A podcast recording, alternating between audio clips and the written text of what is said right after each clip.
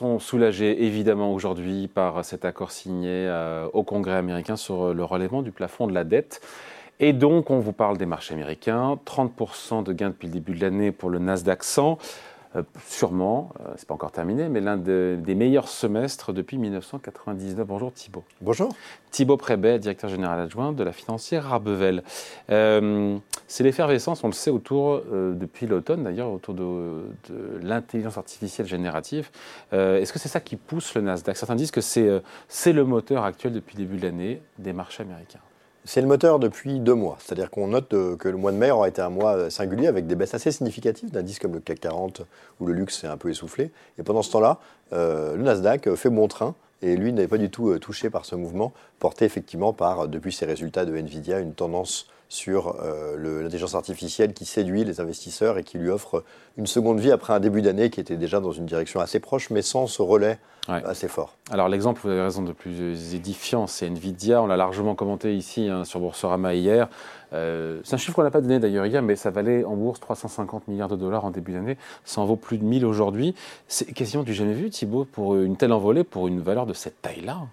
Oui, c'est quasiment du jamais vu. C'est d'ailleurs du jamais vu. Hein. On parle de gains de 250 milliards de capitalisation en une journée. Hein. On est dans des choses qui sont euh, farfelues, mais qui sont aussi euh, la cohérence de résultats farfelus. C'est-à-dire que, vous le savez euh, bien, mais peut-être les auditeurs un peu moins, dans des résultats, c'est moins le résultat qui est donné que les prévisions pour les 3 à 6 mois à venir qui apportent généralement le marché.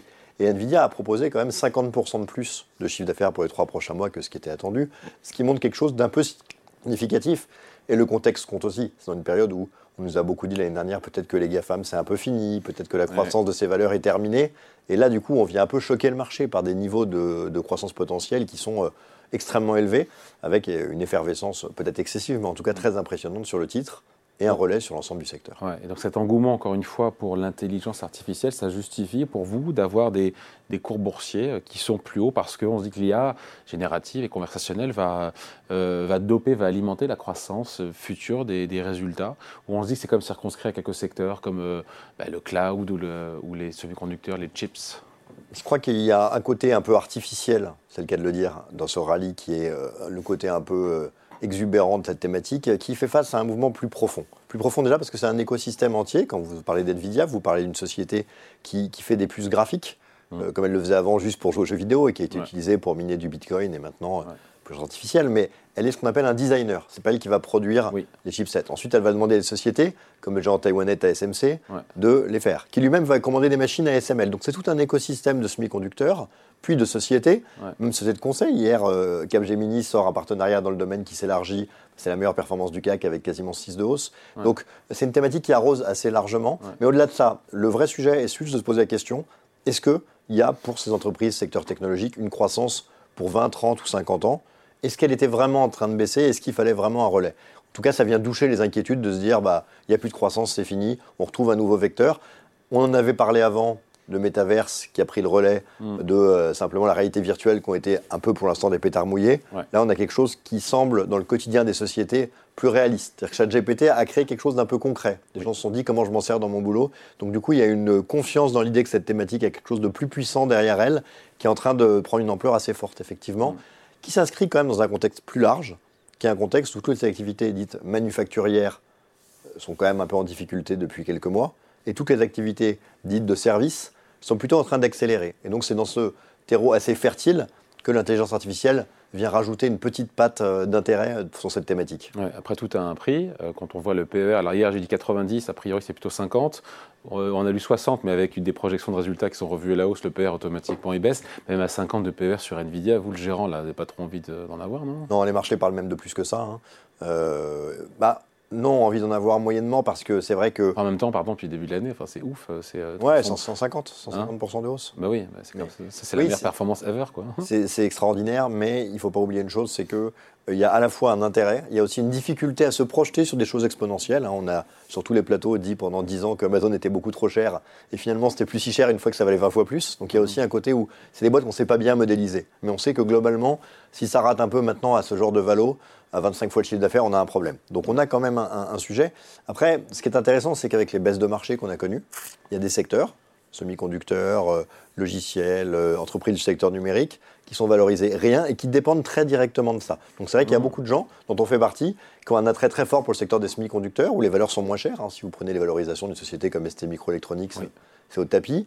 Euh, même des champions nationaux comme ASML sont très loin de ces valorisations. Donc c'est vrai que on s'intéresse. Donc pour miser sur l'IA, vous préférez plutôt les les fabricants de semi-conducteurs Disons qu'il y, a des gens qui sont directement impactés et qui sont beaucoup moins chers, qui sont intéressants. Euh, Nvidia reste quelque chose de très emblématique, mais sur lequel, il faut pas oublier hein, qu'Nvidia bat des records, mais Nvidia était pas très loin de ces niveaux-là il y a 18 mois, et euh, il a vu son cours en bourse divisé par 3. Donc c'est aussi des choses qui sont évidemment attractives, mais qui sont aussi très volatiles. Donc on, voit des secteurs un peu plus durs, beaucoup moins chers, où il y a peut-être un peu moins de risques pour profiter de la thématique.